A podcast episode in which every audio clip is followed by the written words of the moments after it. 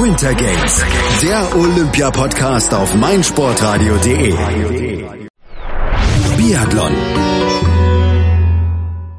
Was für ein Rennen von Arndt Pfeiffer im Herrensprint der Biathleten in Pyeongchang. Der Deutsche holt die Goldmedaille von Michael Kritschmer aus Tschechien und dem Italiener Dominik Windisch und dessen Name passt so herrlich zu den aktuellen Witterungsbedingungen bei Olympia 2018 und auch zu den Bedingungen heute beim Biathlonrennen. Aber das ist ein Podium, mit dem nach den Saisonvorleistungen eigentlich keiner so wirklich gerechnet hatte. Martin Foucault nicht drauf, Johannes Tinius Bö nicht auf dem Stockerl, dafür eben Arndt Pfeiffer ganz oben. Nur einer hatte so ein Gefühl. Cheftrainer Mark Kirchner nämlich. Das enthüllte er nach dem Sieg seines Schützlings in der ARD.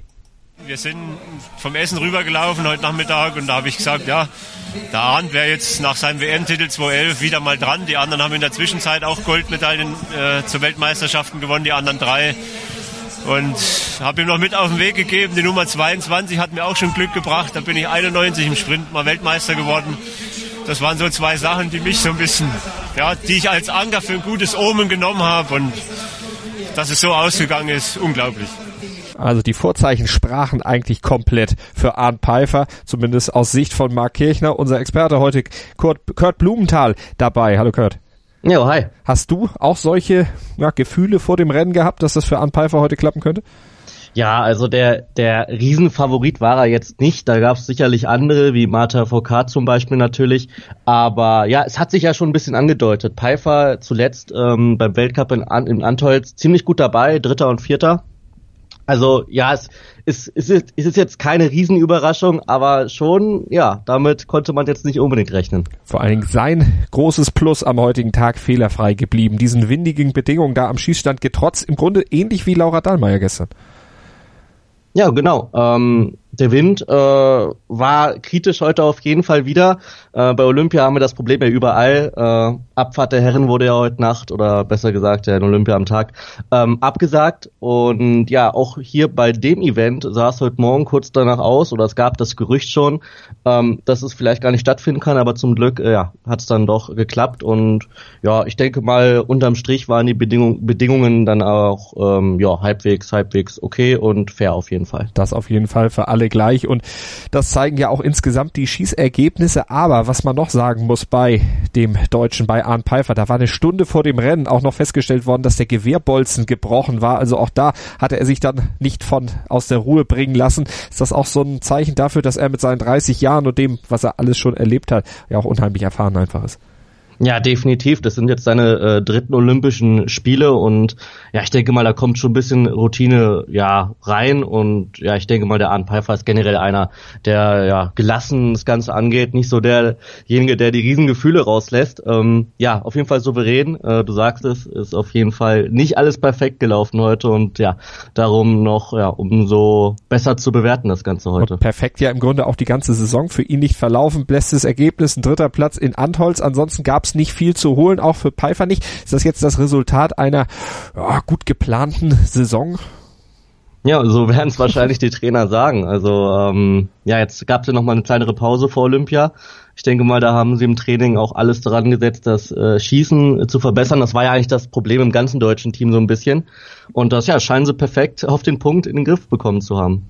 Auf jeden Fall. Fehlerfrei geblieben, Arndt Pfeiffer und am Ende 4,4 Sekunden vor dem Tschechen Michael Kritschmer und eben 7,7 Sekunden vor Dominik Windisch. Da sagte ich ja am Anfang schon, dessen Name passte so ein bisschen zu den Bedingungen. Die beiden hättest du aber auch vorher nicht auf dem Podium erwartet. Aber sie haben's Arndt Pfeiffer auch nochmal richtig eng gemacht. Kritschmer auch genauso wie Pfeiffer fehlerfrei geblieben. Bei Windisch, da kam dann im Stehenschießen am Ende ein Fehler hin.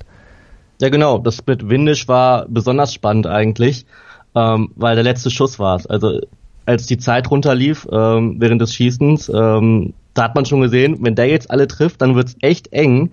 Und ja, das Ergebnis sagt ja auch aus. Wenn äh, Windisch jetzt keinen Fehler gemacht hätte, können wir roundabout 20 Sekunden abziehen und dann wäre er ganz klar heute als Sieger ähm, ja, aus der Loipe gegangen. Aber so ist es dann eben am Schießstand. Da musst du als Biathlet eben auf der Höhe sein und dann gewinnst du am Ende eben auch so eine Goldmedaille. Gratulation nochmal an Arndt Pfeiffer. Wenn wir aufs weitere Tableau gucken, Julian Eberhardt aus Österreich, Vierter geworden. Der Norweger Erlend Björntegard ist Fünfter und dahinter kommen dann die nächsten beiden Deutschen, nämlich Benedikt Doll auf sechs und Simon Schemp auf sieben. Also auch die deutschen Herren mit einem starken Teamergebnis. Ja, alle, alle Deutschen unter den Top 11. Also das ist wirklich ein klasse Ergebnis. Und ja, da kann man dann auch schon Hoffnung machen auf morgen, auf den Verfolger. Denn ja, super, super Ausgangslage. Nur bei Doll und Lesser, den müssen wir natürlich auch noch erwähnen, Erik Lesser, der ist am Ende Elfter geworden, die hatten alle einen Schießfehler, alle im Stehendanschlag und bei Doll und Lesser, da war es ausgerechnet der letzte Schuss. Waren die sich zu sicher? Ja, das ist ja immer, immer, immer das, das, das äh, Schlimme eigentlich äh, am Schießstand. Äh, öf öfters gibt's ja auch das Problem, dass man dann vielleicht zu früh die Waffe hochzieht.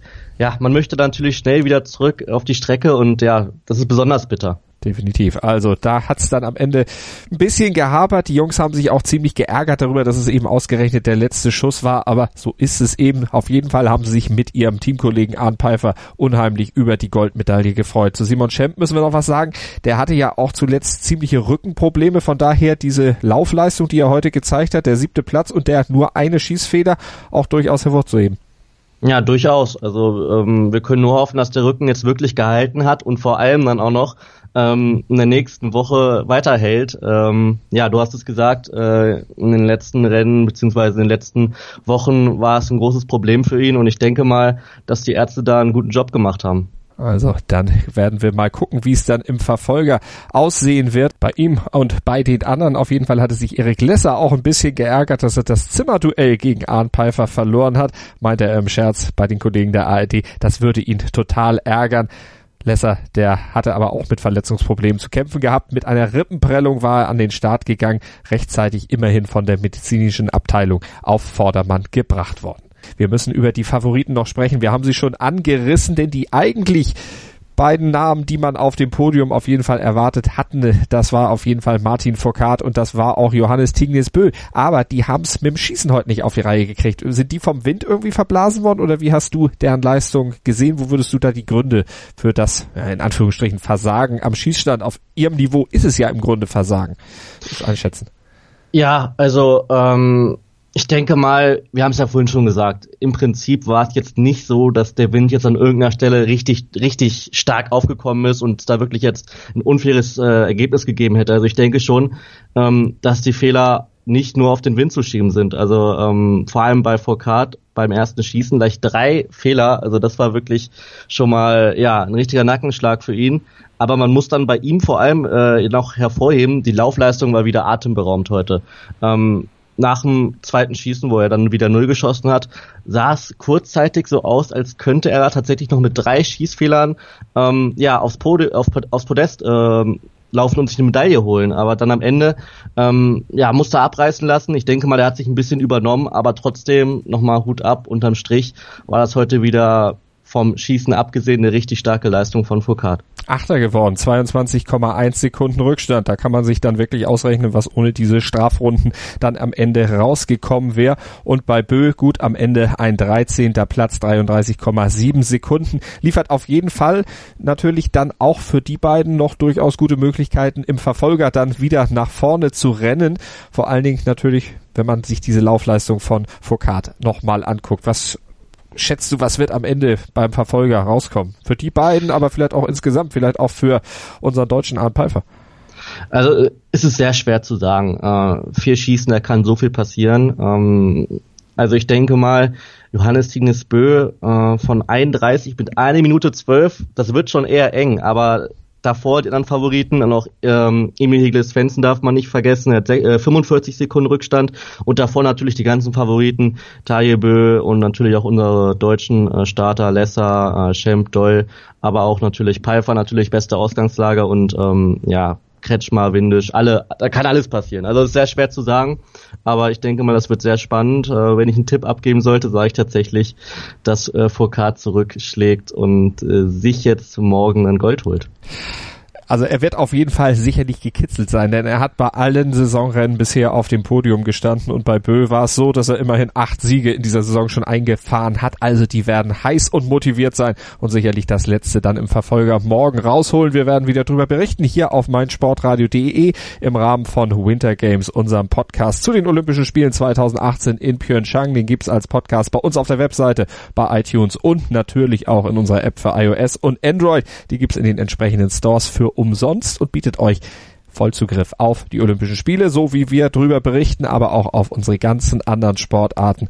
Und da sind wir ja ziemlich breit aufgestellt. Macht euch doch mal ein eigenes Bild bei uns auf der Webseite. Ich sage vielen Dank für heute an unseren Biathlon-Experten, an Kurt Blumenthal. Ich sage auch danke.